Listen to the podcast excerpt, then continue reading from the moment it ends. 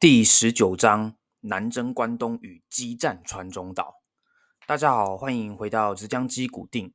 哎，最近已经不是要过年了，已经是过完年了。我写这篇文稿的时候，其实已经是在过年前后的事了，但是一直拖拖拖拖到现在才在录音。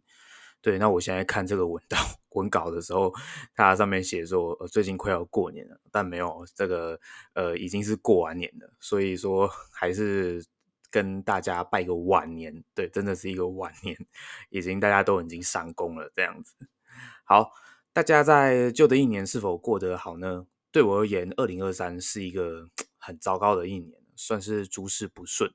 唯一蛮有快乐的记忆点，就是在四月份的时候去名古屋玩这样子，然后整个名古屋几乎周遭就包含了整个半半个战国史的范围。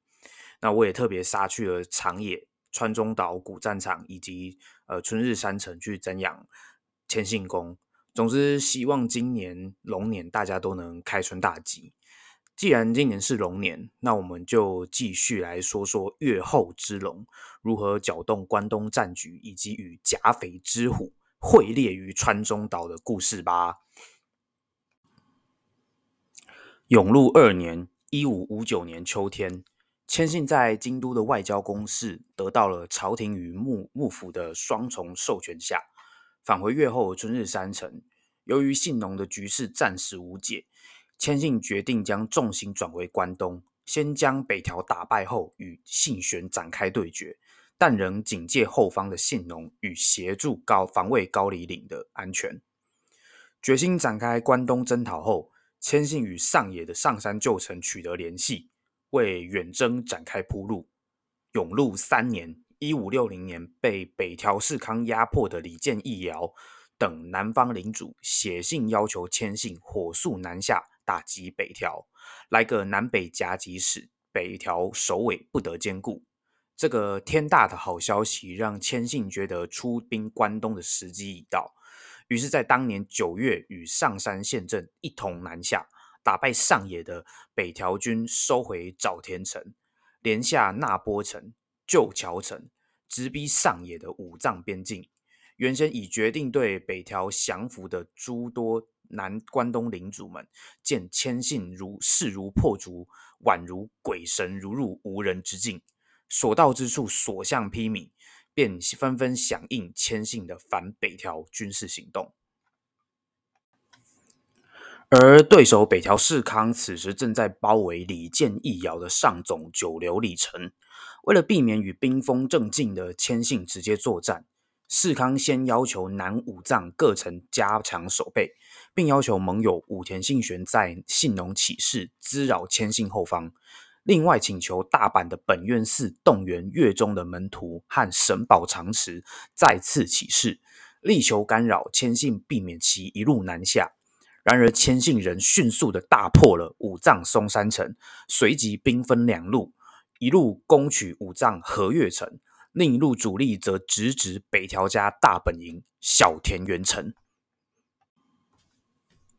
永禄四年（一五六一年）三月，千信大军已直逼小田原城下，原生尚在观望的北。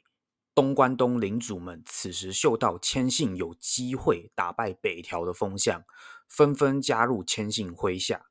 就连已经成为北条傀儡的古河公方，眼见总算有机会摆脱北条的控制，赶紧选择加盟千信。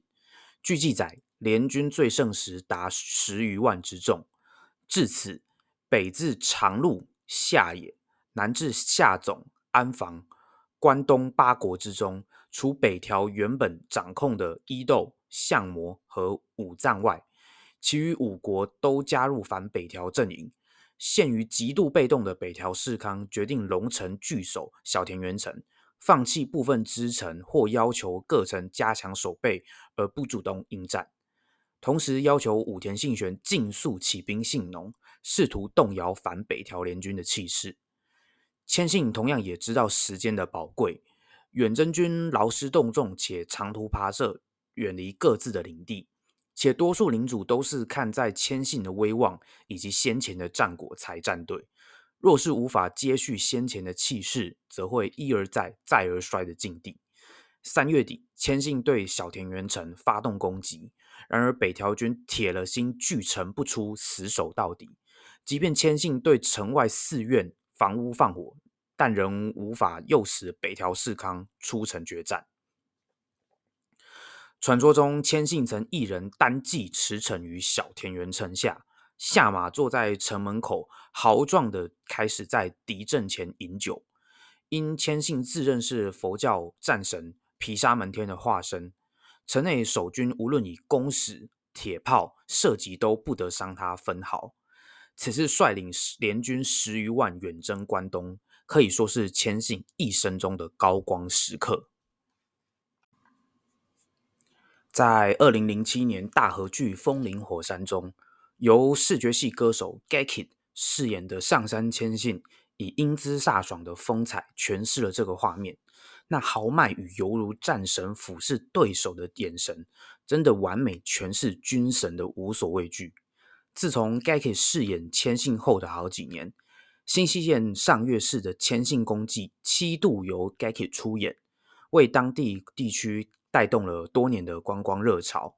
要知道，每年的千信公祭一般人潮约八万人，而 Gaki 出演的那几年都突破二十万人次。最后一次，二零一五年来到二十四万三千两百人的巅峰。但回到历史，即使千信有如战神毗沙门天的化身，也奈何不了北条氏康的龟缩战略。连日下来。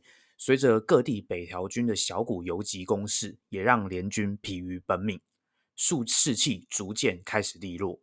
为鼓舞联军的士气，千信与上山县政于闰三月于镰仓的鹤冈八幡宫举行让位仪式，县政将关东管理让与千信，并将千信收为养子，同时赐下偏讳正字。使千信在此时由长尾景虎正式改名为上山正虎，继承上山家，同时救出被北条监视的前古河公方足利晴氏及其子藤氏，让他们回古河复位。在大河剧《风林火山》中，以一个关键历史事件来诠释关东联军的转折点。这里我姑且称之为成田长泰事件。成田长泰是武藏国忍城的城主，成田家在关东地区有着举足轻重的地位，因此此次的关东联合军中可说有着风向标的意义。相传谦信在接任关东管领后，队伍游街时，周遭百姓无论贵贱，都在路旁两侧恭敬迎接关东管领的队伍。而成田长泰也不例外，但他只是在马上尊敬的等待队伍通过，而没有下马。当千信的轿子经过时，对于没有下马行礼的成田长泰大为不满，认为其大逆不道，命令人将成田长泰拉下马，并鞭笞对方，甚至打落其乌帽子，当众羞辱。事后，成田长泰愤愤地带着所部脱离阵地，返回忍城。而事情真单的起因在于成田氏乃名门藤原氏之流，历史上祖先与源赖家都是在马上打招呼的，所以此次遭受千信这样不分青红皂白暴打，也确实始料未及。然而却间接导致了关东联军见成田长泰被这样对待后，也纷纷跟着打退堂鼓，大大挫败了关东联军的气势。由于成田长泰的退出，加上小田原城久攻不下，联军开始分崩离析。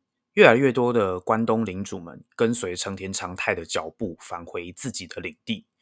联军最后剩下以越后国众等直属千信的部队约于两万余人。最终，千信为避免久居关东，导致后方越后信农空虚。决定于四月底放弃对小田原城的包围，班师越后，希望与信玄决战，彻底解除后顾之忧后，再回头处理关东。激战川中岛，永禄四年（一五六一年）八月，千信积极准备与信玄的决战，而信玄方面亦是如此。尤其在川中岛地区建立了前哨站海津城，更是大大的触怒千信。战事如同箭在弦上，不得不发。千信在第五次，也是最后一次出兵川中岛出发前，特别在春日山的明彦神社奉上祈请文。我们可以透过祈请文一窥君神的真性情，也可以看得到他与信玄之间的恩怨。写请文内详述了他对信玄的控告，诸如信玄作恶多端、强行并吞他人土地。放逐自己亲生的父亲等等，以及强行拆分寺院寺社的土地分封，仿佛希望透过向神明打小报告，好让神佛可以保佑千信的胜利。而提到龙虎二人围绕在川中岛缠斗十二年的光阴中，最为人所熟知且纵观整个战国历史近一百五十年内最惨烈的战役，便是指第四次川中岛合战。也称八幡原之战。以下我们先以军纪小说流传的说法来描述这场战役。永禄四年，在得知千信出兵的消息后，信玄于八月十六日自甲飞出兵。此次千信于前几次行军方向迥异，先绕过了且无视了海津城，往川中岛南方的七女山上山驻扎。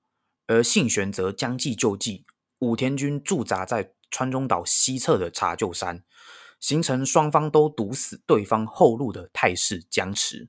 而上山军仿佛就赖着不走了一样，在七女山一待就是近两周。而武田军则在八月二十九日进驻海津城，情势开始有了变化。此时海津城的武田军两万人，上山军一万两千人，以武田军人数占为优势。由于上山军在七女山上没有进一步的动作，武田军也一头雾水，搞不清楚上山军的意图。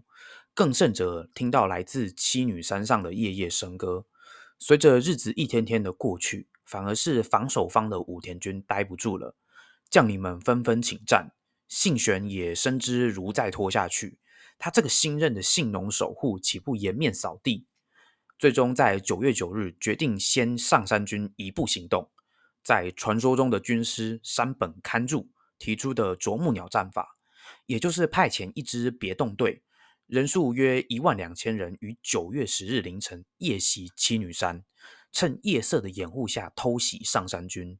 此时上山军必定大乱阵脚，狼狈逃窜下山。而武田本队约八千人，则在九月十日凌晨出海京城，于八幡原布阵守株待兔。来个两边夹击，如同啄木鸟前后敲打树干，逼得虫子逃往洞口，再一举擒之，必定可以击破上山军。然而计划赶不上变化，信玄有山本勘助的锦囊妙计，而他们面对的可是军事天才上山千信。九月九日当晚。千信于七女山上俯瞰山下的海津城，主持的炊烟比平常早了好几个时辰，立即推断武田军今晚必定有所行动，决定将计就计，下令阵中多设火把、旗帜，固步一阵，做出上山军人要久居山头的假象，同时下令全军开拔，只留下少部分部队阻击届时下山的武田军别动队。由于川中岛地区时常在凌晨起大浓雾，上山军便在黑夜与浓雾的掩护下，悄无声息的下山，直奔八幡原。九月十日凌晨约六点，两军正式相会于八幡原。信玄大吃一惊，没有想到上山军居然在毫无折损的状况下提早下山。但久经沙场的信玄虽然震惊，但仍临危不乱，下令部队以鹤翼阵型迎击上山军。上山军则以车旋之阵向武田军发起进攻。随着海螺的呜呜声，拉起开战的序幕。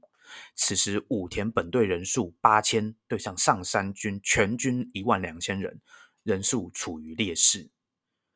历经几个小时的大战，信玄的胞弟武田信繁眼见情势危急，上马带领亲卫队朝前线支援。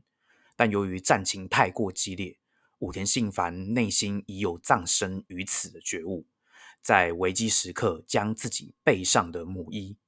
母衣是精锐武士背后一种以竹篓为框架、外披布料的装备，外形在骑马空气气流流动下看起来是一个气球的样子，有防止弓箭伤害的功能。信繁将自己的母衣脱下来交给部下。交代又送到自己儿子的手里后，信玄立刻策马直奔敌阵，大喊道：“我乃武田信玄胞弟，点救信繁是也。上山君有本事来取我的人头，来领取功勋吧！”最终拼杀力竭后战死。据传上山君当下为了抢夺信繁的首级，甚至闹成了一团。信繁战死的消息传到了武田本阵中，虽然给信玄极大的震撼，但整个武田军士气不仅没有溃散，反而化悲愤为力量，将本阵死守，不让攻势猛烈的上山军接近一步。信玄此时只能撑到七女山的别动队下山救援为止。而由于提出啄木鸟战法的山本勘助，对于自己的计策被千信识破。而导致现在的局面感到羞愧，也亲自上马往前线支援，最终仍被讨死。而这场战役作为高潮的部分，眼见武田多名大将被讨死，上山军士气正盛，千信拔出太刀，随着胯下明驹放生月毛的嘶鸣，单骑突入武田本阵，目标只有一个，就是信玄的向上人头。由于战况之焦灼，信玄的亲卫队也多在交战之中。千信的突入令所有人的措手不及。就在电光火石之际，千信径直朝信玄一劈就是三刀。信玄坐在正机上，左手的太刀在紧急状况下来不及拔出反击，只能用右手的铁质军配，也就是指挥部队用的铁扇，抵挡千信雷霆万钧的三连击。最终在护卫队到达用长枪刺伤千信的坐骑，马匹受到惊吓，才带着心满意足的千信退出本阵。惊魂未定的信玄在事后检视军配上，明明是被砍了三刀，但却留下了七个刀痕。这便是著名的一骑桃与三太刀、七太刀的传说。两军激战至接近中午。双方死伤都逼近过半，这在战国历史是十分罕见的。通常一场战役只要一方死伤过三分之一，便会士气溃散。但第四次川中岛之战，双方在如此大的伤亡下仍持续战斗。此时，那支在七女山爬山且无功而返的别动队，总算被信玄给盼来了。原本早晨由上山军所占有的优势开始逆转。最后，上山军开始向北撤军到上光寺，这场战斗才画上血腥的休止符。以上便是流传于后世的军纪小说，诸如专门记录武田的甲阳军舰，是不是充满传奇且非常有戏剧张力呢？然而，事实上，包含一骑讨、三太刀、七太刀以及啄木鸟战法。甚至上山军是不是真的驻扎在七女山上？这些都没有实质的证据。两方在战后当代留下的记录其实都很少。唯一确定的是，两方都各自损失非常惨重。虽然军纪小说描述的情节太过传奇性色彩，而川中岛合战是我最喜欢的战国故事。另一个足以匹敌的是西国的岩岛合战。透过这样夸张的情节，如千信单骑突入武田本阵，挑单挑信玄，以及啄木鸟战法和千信提早识破等等，都是十分具有戏剧张力的。古人编剧能力不比现代好莱坞电影来的差。事实上，许多演影视演绎作品的改编，都是让世人先被吸引后，再深入了解其故事的原型。例如，二零零三年汤姆克鲁斯主演的《末代武士》，在那平行时空的幕末时代，武士被好莱坞诠释为不屑使用枪炮，仅凭刀剑捍卫武士道精神，却也是让武士道与日本文化大量升值外国人的心中。即便是刻板印象，到现今好莱坞要呈现日本文化，总是有三个元素：武士刀、烈士面，就类似天狗面具，以及切腹。但即使在传说浪漫的色彩褪去之后，原本的故事也不见得就相形失色，反而让像我这样的外国人更想深入了解日本战国那英雄辈出的战乱年代。也例如改编历史的《三国演义》，也是让无数青少年对这段中国历史比起其他朝代更加熟悉的缘故。即使诸葛亮没有火烧博望坡与最后的火烧上方谷围困司马懿，我们也不会怀疑壮诸葛之多智而敬尧。回到川中岛之战，近期有另外一种说法较为简单，我也觉得比较合理。两军在对峙许久后，原先都预计要撤兵，没想到在大雾中两军正面对上。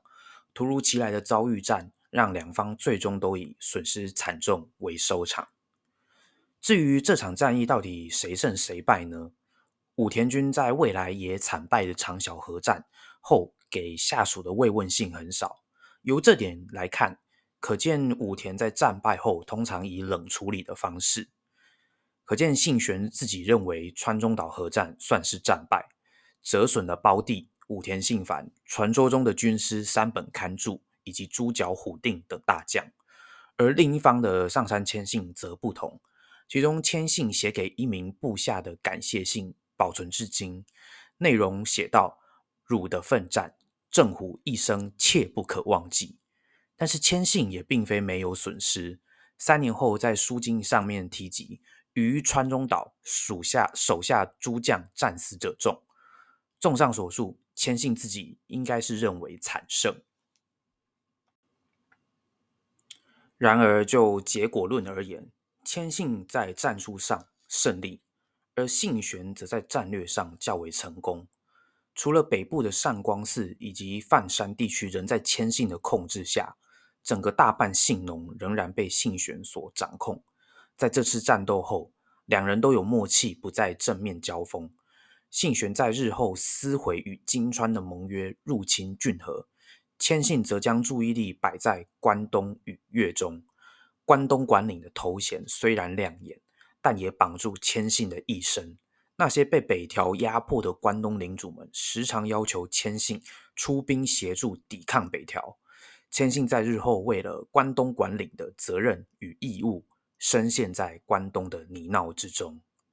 而对手北条氏康撑过了谦信袭来的危机后，着手收复关东的失土，那些摇摆的关东中小领主们又再次归队北条，反抗者则遭到镇压。虽然谦信仍派兵严守得来不易的上野国，但北条氏康邀请武田信玄自上野西侧进攻，使谦信在上野的防守上显得吃力。部分区域也常常易主，而谦信努力复兴古河攻方的计划，也在无法撼动北条及武田的联手下，渐渐化为泡影。